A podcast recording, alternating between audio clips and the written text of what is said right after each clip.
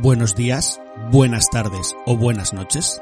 Todo dependerá de cuándo hayáis dado play a este nuevo capítulo de El Club Poe.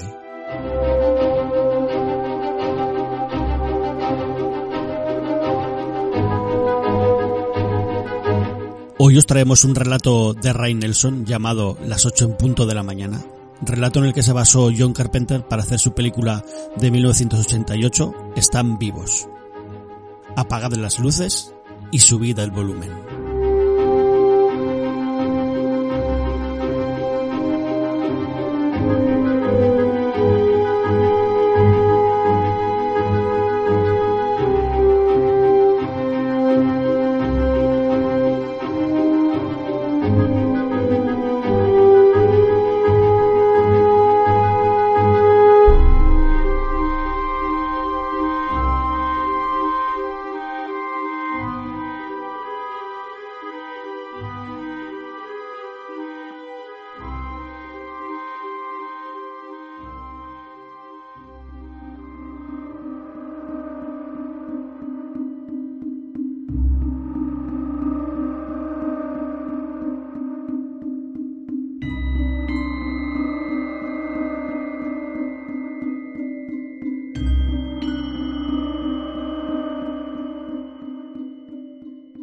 Cine y otras drogas y siete notas en negro presentan Club Poe. Hoy, las ocho en punto de la mañana. Un relato de Rey Nelson.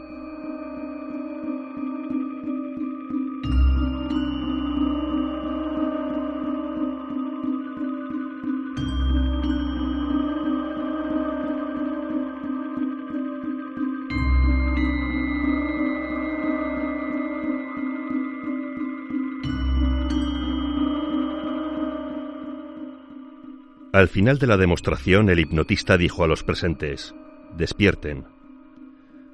Algo inusual ocurrió. Uno de los presentes despertó del todo. Aquello era un hecho sin precedentes. Su nombre era George Nada. Parpadeó ante el mar de caras de los presentes en el teatro, al principio sin ser consciente de que hubiera algo fuera de lo habitual. Luego se percató. Estaban ahí, entre la muchedumbre. Eran rostros no humanos. Eran los rostros de los fascinadores. Ellos habían estado ahí todo este tiempo, por supuesto, pero solo George estaba realmente despierto, así que solo él podía reconocerlos como lo que realmente eran. Entendió todo en un instante, incluyendo el hecho de que si era demasiado obvio, ellos lo notarían y de inmediato le darían la orden de volver a su estado habitual, y entonces él volvería a obedecer. Por intervalos, George observaba los carteles que colgaban y mostraban fotografías de los fascinadores y sus múltiples ojos a lo largo de la calle. Debajo de ellas, inscritas, aparecían varias órdenes tales como trabaja ocho horas, juega ocho horas, duerme ocho horas o cásate y reprodúcete. Una televisión colocada en el aparador de una tienda captó la atención de George, pero él desvió la mirada de inmediato. Si no veía al fascinador en la pantalla, podría resistir la orden. Siga sintonizando esta emisora. George vivía solo en un pequeño dormitorio. Tan pronto como llegó a casa, desconectó el televisor. A pesar de ello, podía escucharse el rumor de las televisiones encendidas de sus vecinos. Las voces eran humanas, la mayor parte del tiempo, pero ahora, de un momento a otro, él podía escuchar las voces arrogantes, los extraños graznidos de los alienígenas semejantes a los de un ave. Obedece al gobierno, decía uno de los graznidos. Somos el gobierno, decía otro. Somos tus amigos, Tú harías cualquier cosa por un amigo, ¿no? Obedece. Trabaja. De repente sonó el teléfono. George contestó. Era uno de los fascinadores. Hola, chilló. Habla tu control, el jefe de policía Robinson. Usted es un hombre viejo, George Nada. Mañana a las ocho en punto su corazón se detendrá. Por favor, repítalo. Soy un hombre viejo, dijo George. Mañana a las ocho en punto mi corazón se detendrá. El jefe de policía Robinson colgó.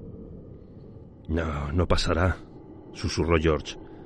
Se preguntó por qué lo quería el muerto. ¿Sospechaban acaso que se encontraba despierto? Era probable. Alguien podía haberlo notado, darse cuenta de que George no actuaba como el resto de las personas. Si al pasar un minuto después de las ocho él seguía vivo, entonces estarían seguros. No tiene caso esperar el final aquí, pensó. Salió de nuevo a la calle. Los espectaculares, los televisores o las órdenes ocasionales dictadas por los extraterrestres parecían no tener ningún poder definitivo sobre él, aunque todavía se sentía tentado a obedecer, a ver las cosas de la misma forma en que su amo deseaba que las viera. Entró a un callejón y se detuvo. Uno de los alienígenas se encontraba allí, solo, apoyándose en la pared. George caminó hacia él. Sigue caminando, gruñó la cosa, enfocando sus letales ojos sobre George. George sintió que su dominio de conciencia vacilaba. Por un momento, la cabeza reptiliana se desvaneció, dejando ver en su lugar el amable rostro de un anciano ebrio. Por supuesto, el borracho era amable. George tomó un ladrillo y golpeó al anciano en la cabeza con todas sus fuerzas. Por un momento la imagen pareció difuminarse. Luego brotó un tenue hilo de sangre azul verdosa de la cara del reptil que cayó al suelo, retorciéndose. Después de un rato, el reptil estaba muerto. George arrastró el cuerpo hacia las sombras y lo revisó. Encontró una pequeña radio en su bolsillo, además de un cuchillo tallado cuidadosamente y un tenedor. De la radio brotaba un audio incomprensible. Dejó la radio junto al cuerpo inerte del reptil, pero conservó los utensilios para comer. Es probable que no pueda escapar, pensó George. ¿Por qué combatirlos? Pero quizá él podía. ¿Qué pasaría si él podía despertar a otros? Valía la pena intentarlo.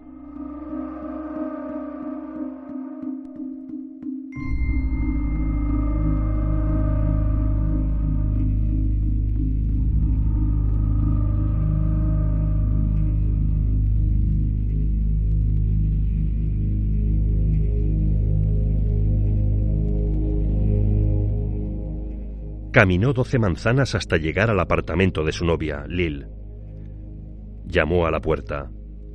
Lil abrió, enfundada en una bata de baño. Quiero que despiertes, dijo él. Estoy despierta, respondió Lil.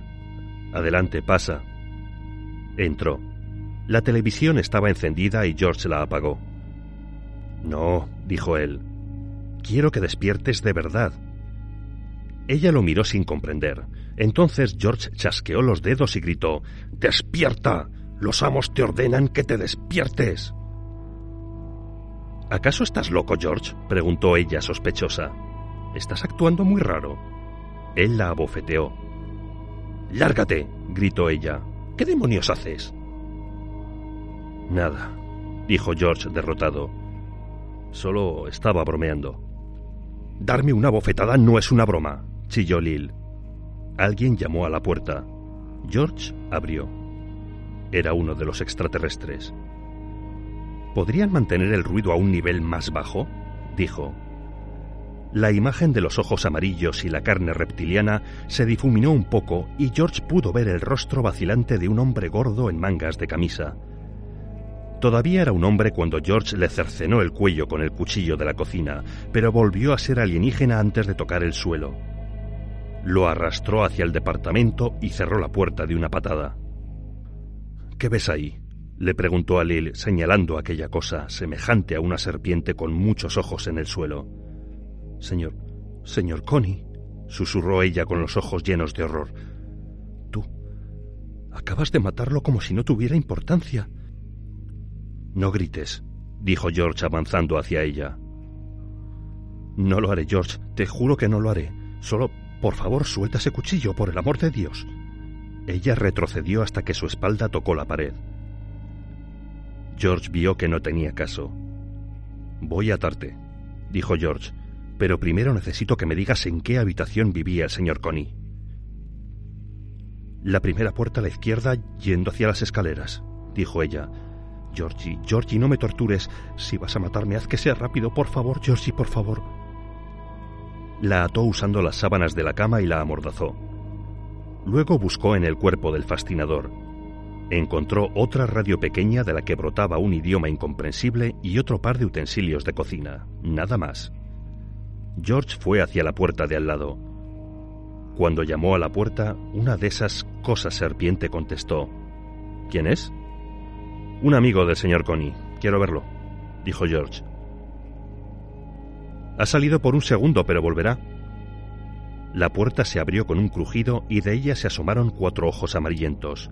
¿Quiere entrar y esperar? Claro, respondió George sin mirarle a los ojos. ¿Vives solo aquí? preguntó él mientras aquella cosa cerraba la puerta dándole la espalda. Sí, ¿por qué?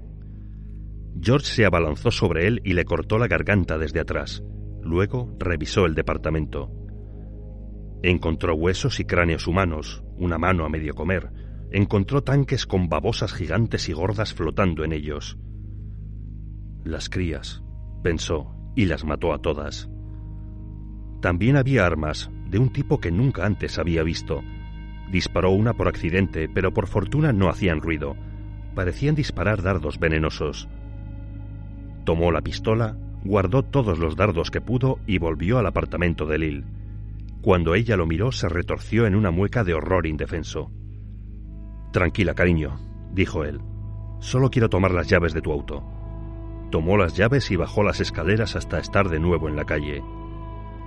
El auto estaba estacionado en el mismo lugar de siempre. Pudo reconocerlo por la abolladura del lado derecho. George se introdujo en él, lo encendió y comenzó a manejar sin un rumbo fijo. Condujo por horas, pensando con desesperación en busca de una salida. Encendió la radio para ver si podía encontrar un poco de música, pero no había nada más que noticias. Eran todas sobre él. George nada, el maníaco homicida.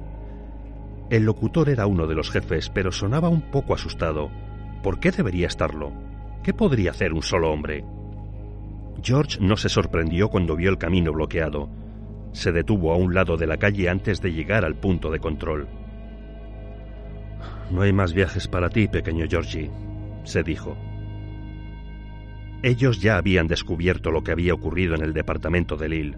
Probablemente estarían buscando su coche. Lo estacionó en un callejón y tomó el metro. No había extraterrestres en el metro por alguna razón Tal vez se consideraban demasiado buenos para tomar el metro, o tal vez ya era demasiado tarde en la noche. Cuando finalmente uno de ellos abordó el metro, George descendió. Salió a la calle y fue hacia un bar. Uno de los fascinadores estaba en la televisión, diciendo una y otra vez, Somos tus amigos, somos tus amigos, somos tus amigos. El estúpido lagarto sonaba asustado. ¿Por qué?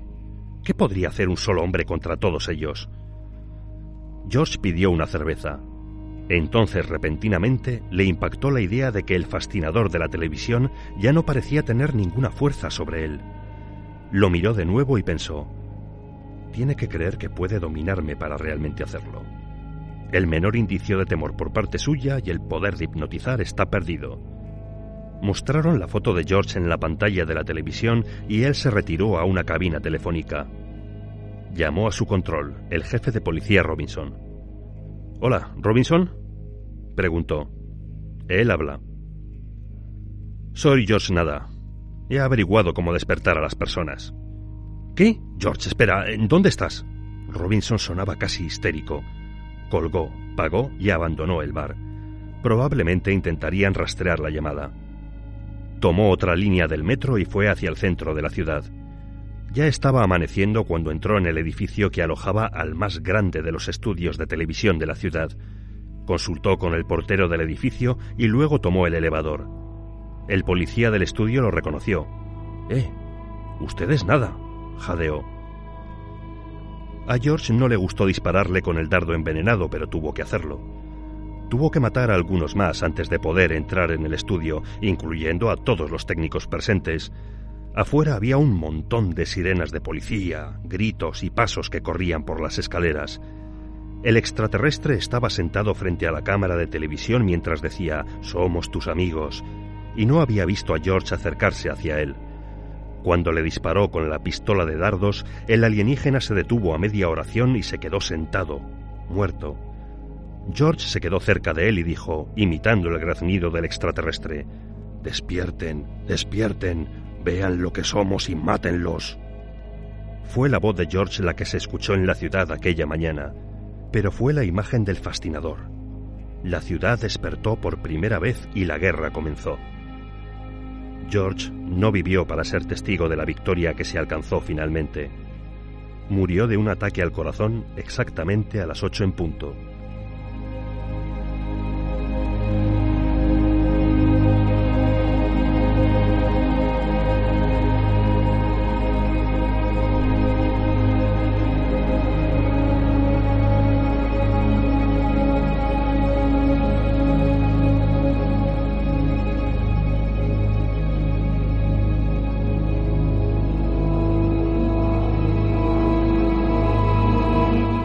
En este audiorelato han participado Iván Karu Banzai como el narrador y yo mismo, Iván Fanlo, como vuestro humilde presentador.